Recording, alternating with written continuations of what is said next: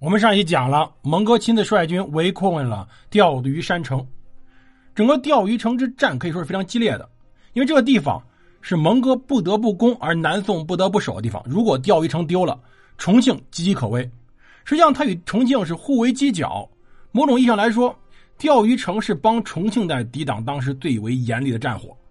如果说它真丢了，重庆也很难保。越大城越不好守，重庆如果保不住，那从夔州沿三峡而下，那基本上就不会有南宋了。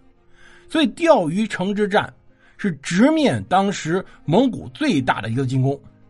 这次蒙古是全线拉开进攻的，从四川、从京湖、从两淮全线进攻。但是呢，蒙古很清楚一点，从正面从河南、江苏地方想打穿南宋防线几乎不可能，这里河网密布。而南宋水军又占到绝对优势，所以想打穿他们是不可能的，所以那边是放了忽必烈去，忽必烈去当炮灰去了。没错，蒙哥对于自己的弟弟也是有提防的，只不过关于他的故事，我们后面两集会说。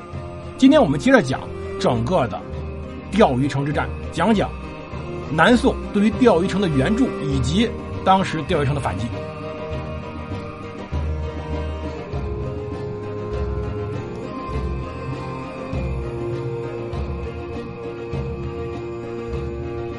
欢迎大家收听蒙德读书。大家好，我是胡蒙，这里是我们的战争史。我们来接着讲蒙宋大战。其实当时啊，王坚可以说做的非常好的防御，两个多月没拿钓鱼城有什么办法？蒙古军队可以说占有优势，进行连番的猛攻，但王坚竟然守住了。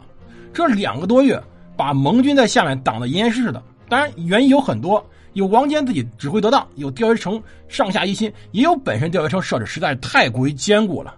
这里临江，而且呢，自己还有泉眼还有足够多的粮食，里面人还不多。对你没听错，防守钓鱼山城里面人不多是个重要因素。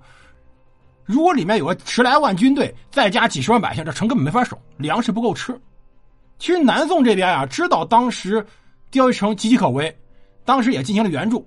南宋朝廷看到当时的四川之治使普泽基本没什么用，就把他给换了。换了谁呢？换了吕文德。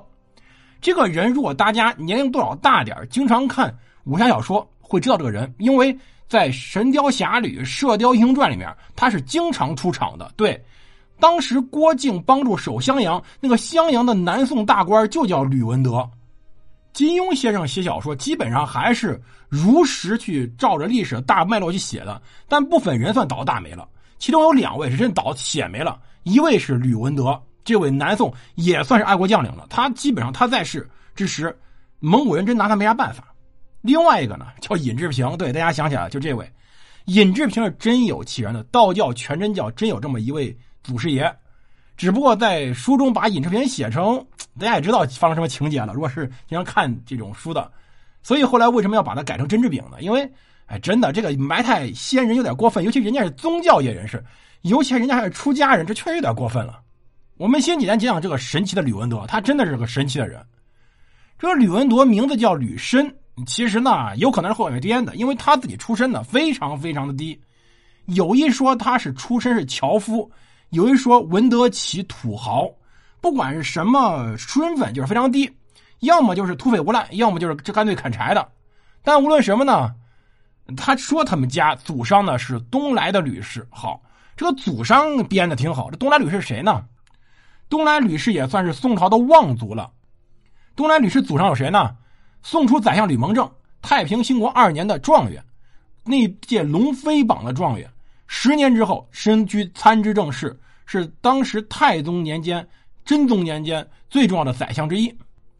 后来呢，吕蒙正退休之时，又推荐了他自己的侄子，也是考上中进士的吕夷简。这吕夷简可是仁宗朝最为重要的宰相。如果大家看过《清平乐》的话，里面最重要的人就有他。开头他可以说是最重要的出场人物之一了。当然，如果大家想了解具体的情况的话，可以点击我头像看听我另外一个节目，那个节目叫做《千年女主》，现在在讲刘娥，后面吕夷简会登场的。那除了这之外呢，还有吕简的儿子吕公柱等人也是重要的宰相。他们一家子都是宰相，即到南宋之时，家族稍微有点败落，但也是大儒一般的人物。当然，这个祖上是不是编的，那就是鬼知道了，因为他后来发家了嘛。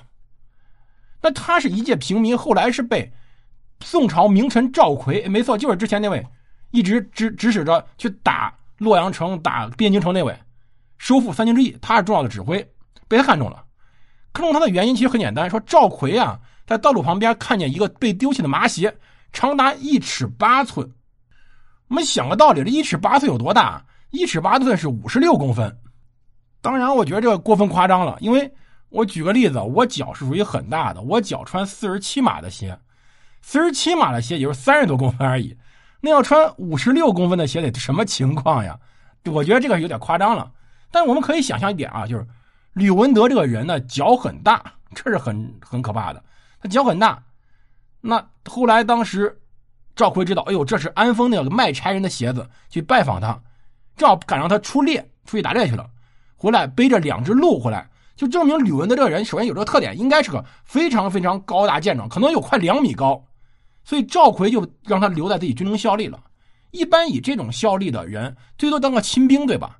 但吕文德就趁着当时宋蒙战争的契机一跃而上。吕文德应当是参加了当时端平入洛战斗的。到嘉熙元年（一二三七年）的时候，他已经爬到池州都统制了。后来在宋蒙战争期间，他一直活跃在宋蒙的前线。比如端平入洛以后，当时杜杲独立守安丰，带兵去援助安丰的便是吕文德。比如后来呢，和杜杲儿子杜数呢一起率精兵伏击蒙军。比如率军直接沿着河溯河而上，直捣汴梁，打得蒙军措手不及，也有他吕文德。可以说，整个在当时无论是攻击还是防守，吕文德都参与了大量的战斗，而且取得了非常好的战绩。随着到我们所讲的一二五九年的时候，当时孟拱啊、杜杲啊、于阶啊这些人，要么病死了，要么被气死了，要么干脆自杀了。这一第一代的抗蒙重臣去世，吕文德开始成为南宋抗蒙的中流砥柱。另外一个人也崛起了，这个人呢，也就我们所说的贾似道。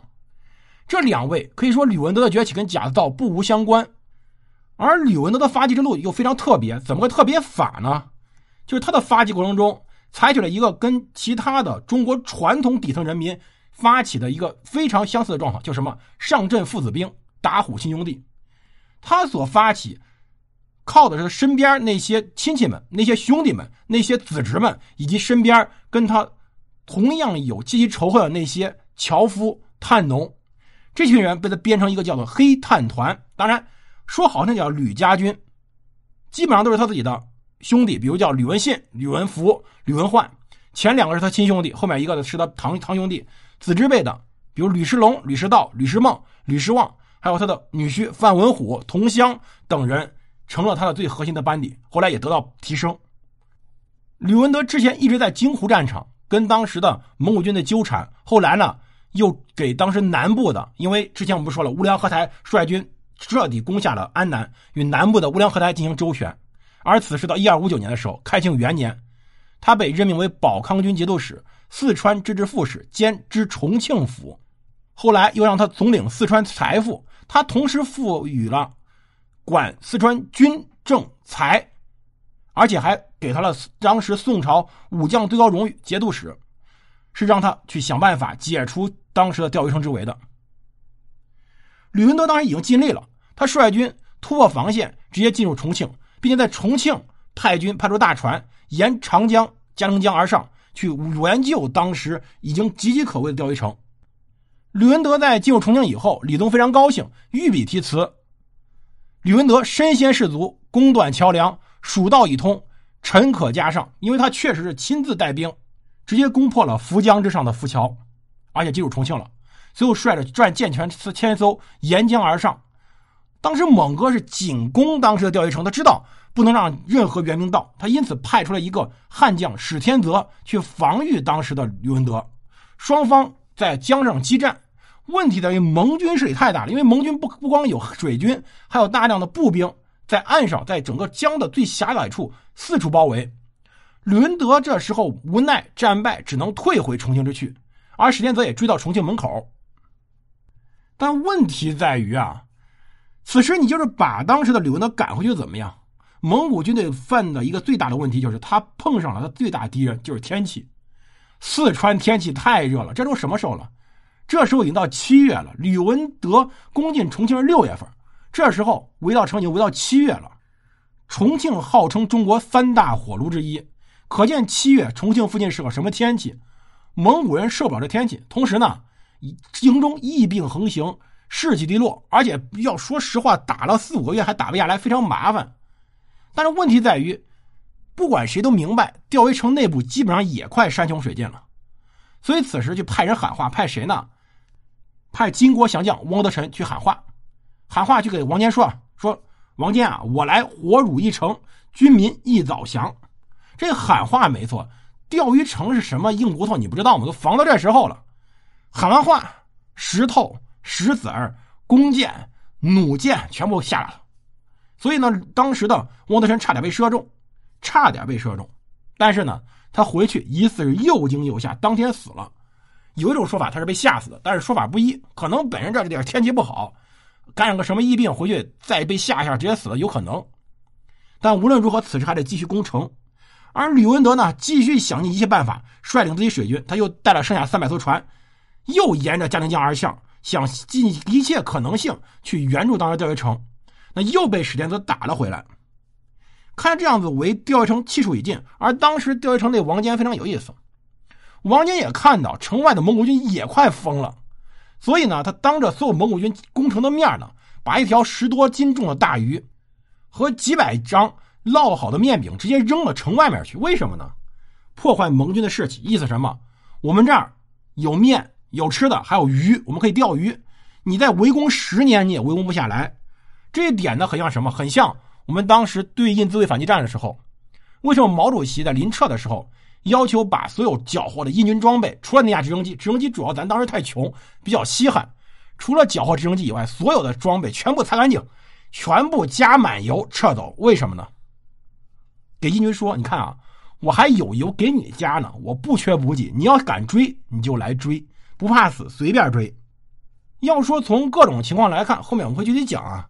蒙哥也不是个一根筋的人，当然他比较有毅力，比较执着是不假，他比较坚持。他主要问题在于，在我看，蒙哥最主要问题太好面子了，他生怕自己会失败，生怕自己面子受损，所以他必须想尽一切办法攻下钓鱼城。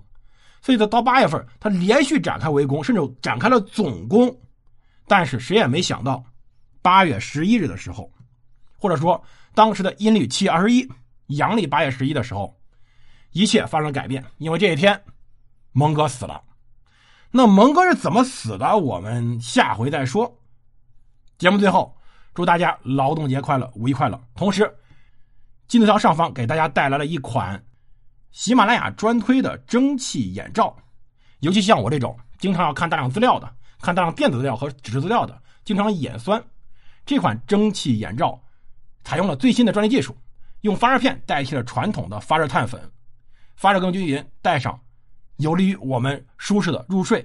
如果大家都是打工人的话，可以买一点，在中午入睡的时候试一试，可以非常好的延缓我的疲劳。而如果家里有孩子的话，也非常适合延缓孩子眼睛酸痛。